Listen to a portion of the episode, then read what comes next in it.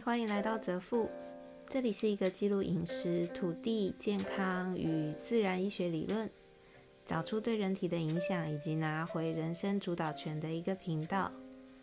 生物账务是我在执行一个功能有与相关健康理论，对于女性乳癌或是囊肿等类症状的实测记录。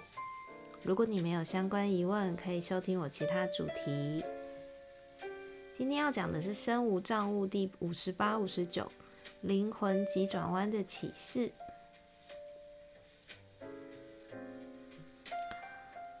终于来到二零二零的最后一周，实测记录的第二个主题第四周也结束了。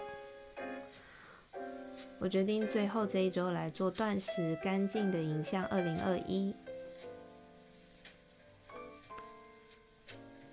星期二这天，我们去看了《灵魂急转弯》。基本上，我已经对这样子的类型的电影没有什么特别的感觉。但我知道朋友还在找寻人生目的的过程中，所以我觉得他应该会很有感触。这部电影传达很多对人生的概念。你对你以为人生要有目的才有意义？要有人生的方向跟宗旨，但其实很有可能不是这样子哦。以下会有剧透，还没有去看但是很想去看的朋友，先等你看完电影再回来听吧。我推荐任何一个对于你人生或是此生自己的每一天都不知道为什么，以及想要找到为什么的人，可以去看这部电影。那我要开始说喽。从想通人世间的问题之后，我常常跟朋友说，不论你想要做什么，你一定会成功的。只要你是真的想要的事情，你就一定可以得到。当然，你可以从三十岁开始，也可以从七十岁才开始。不论什么时候开始，只要你真心想要，你都会得到。在这个宇宙下，唯一对我们所有人都公平的事情，只有我们并不知道什么时候会离开这个人世。所以呀，如果你七十岁才开始努力，五年之后你成功的完成了你人生的梦想，然后在你完成的那天晚上庆功宴的时候，你因为车祸而离开这个人世。那一瞬间的人生跑马灯里，会不会有以下的这些话呢？比如说，早知道我可以做到这件事情的话，那我早一点开始努力不好吗？你看，如果我四十岁那个时候想到了，我就开始做，或许我也一样五年就成功啦。再怎么样，我算你十，我送你十年，我成功了。我都还有二十年可以好好享受我的人生，有没有可能会是类似这样子的组合？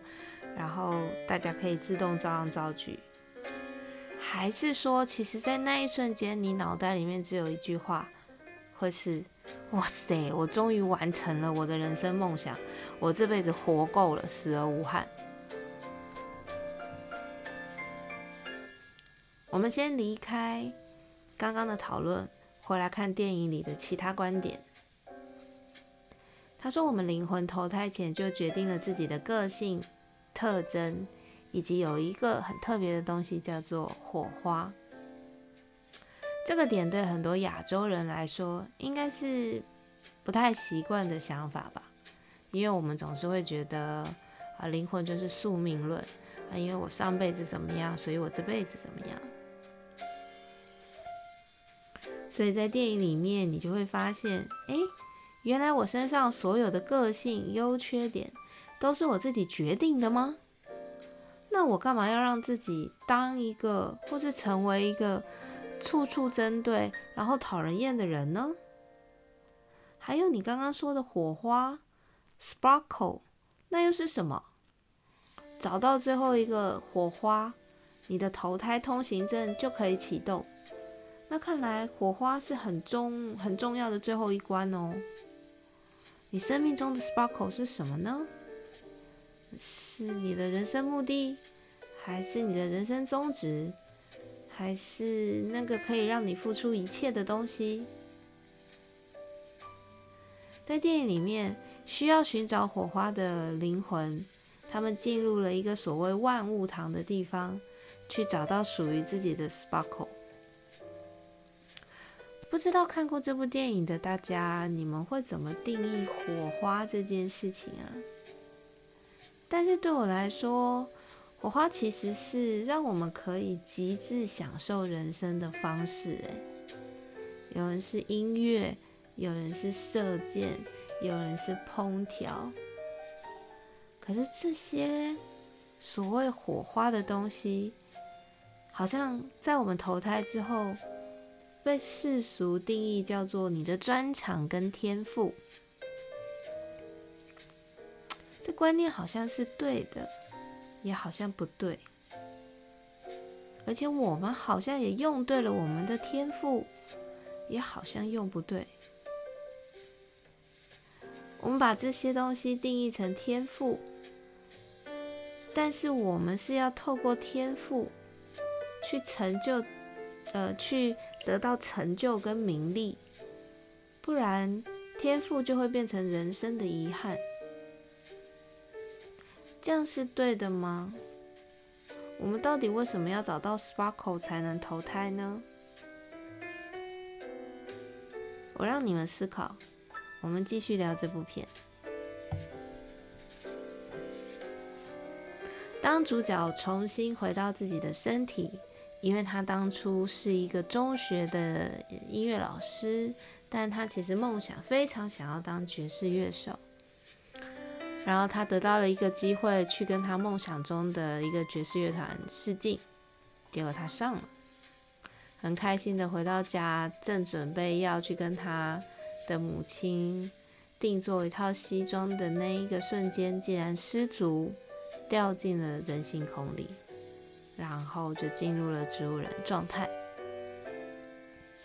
当主角重新回到自己的身体，然后终于上台去成功的当一次他心目中的爵士乐手，享受过那个众人欢呼的舞台之后，他跟乐团的团长在餐厅外面等车。他问他说：“那明天呢？”团长回答他说：“明天。”同一时间、同一地点再来表演一次啊！主角说了一段很有意思的话，他说：“我整个人生都在期待今天的发生，上台跟你合作表演，众人欢呼，然后成为你乐团的一个乐手。”可是，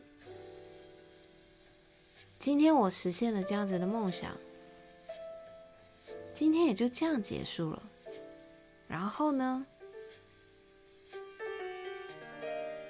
团长也跟他说了一段话，我个人觉得那段话就是这整部片的真意。我不爆雷，有兴趣的大家可以去电影里面找答案。或许我们可以思考：如果我们人生完成梦想的那一天之后，然后呢？我们赚到了大量的财富之后，然后呢？得到了最高成就之后，然后呢？跟最想要交往的人在一起了之后，然后呢？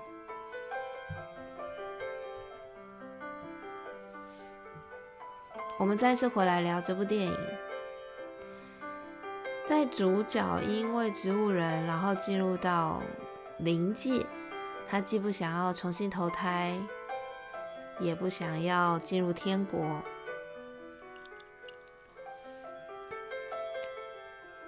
于是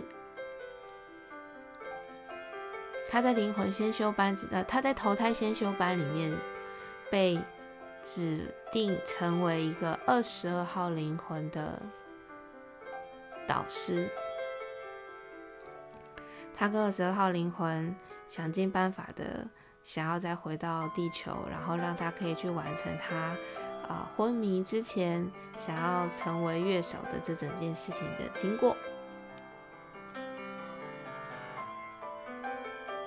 然后呢，那个二十二号灵魂就在这整个电影里面扮演了很重要的角色。他们两个曾经呃成功的回到人世间一次。但是主角回到了猫身上，而二十二号回到了主角身上。透过他这个厌世的灵魂，重新的体会了一次人生的美好。有一段是主角告诉二十二号灵魂说：“你之所以可以投胎，是因为你过了我的生活，你在我的生活里面找到了你对于爵士乐的火花。”所以你才可以投胎，你是因为我的人生才让你可以投胎的。你根本就没有人生目标，你根本就不配拥有我的人生。这个二十二号灵魂听到了这句话之后，就把通行证给了主角，自己默默的离开了投胎先修班。最终，他因为找不到人生目标、人生宗旨，变成了一个迷失灵魂。他觉得自己不够好，所以不值得投胎。他觉得自己没有人生宗旨，所以他不值得投胎。变成了迷失灵魂的人，基本上对于生活就已经完全没有感受性了。他们也没有办法再肯定自己，这种想法有没有让正在听的你们觉得很熟悉？我们有太多时候都在找寻自己的人生宗旨跟目的，然后开始进入一个不知所云的痛苦黑暗。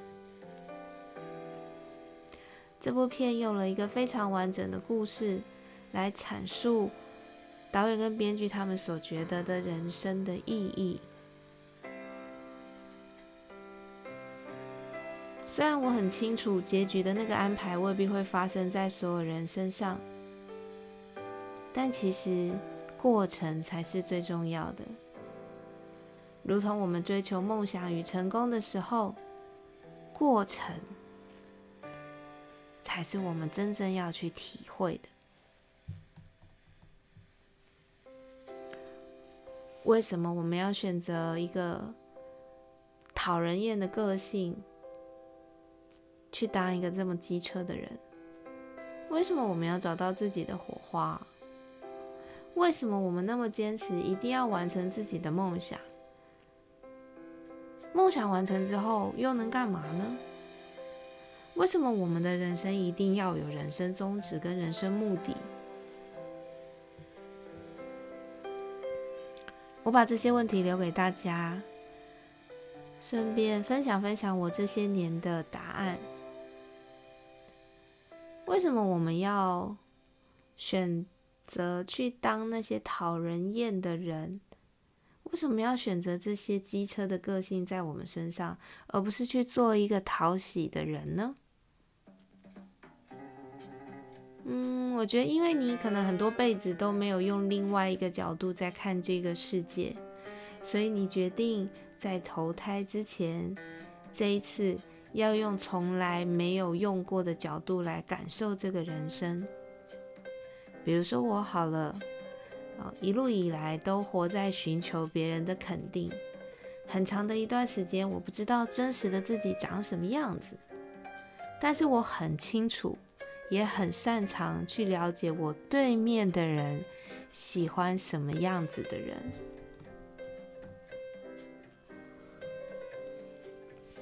我很容易风靡全场，但是我很孤独。直到有一天，我发现，其实我真的是一个很好的人。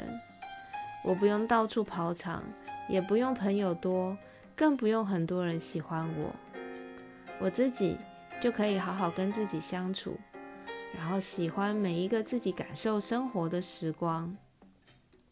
可是，同时我还有过去的那个不是很很明确知道自己要什么的那个自己所留下来的经验，这些东西让我成为一个很容易看开，也很容易同感的人。所以都是过程。那为什么我们要找到自己的 sparkle 呢？在电影里面有他的解释，我也不爆雷。但是对我来说，sparkle 其实是用来让你，呃，去记录那些值得感受的生命的美好。因为有 sparkle，你就会忘我在那个耀眼的光芒下，把你在人生当中的酸甜苦乐，透过 sparkle 把它发挥出来。比如说你的料理、你的歌声、你的音乐、你的绘画，你那个在瞄准目标、努力的样子，sparkle 是让我们来感受这个世界，然后透过它诠释生命对我们的意义。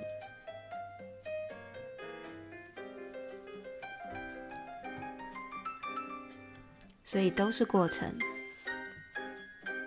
那为什么我们总觉得要完成梦想？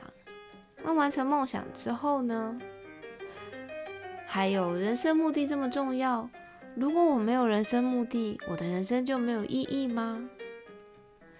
这两件事情应该是最多人最有疑问的，也很有可能是最多人都还没有看透的。我一样留给大家去思考，有兴趣我们后面再聊。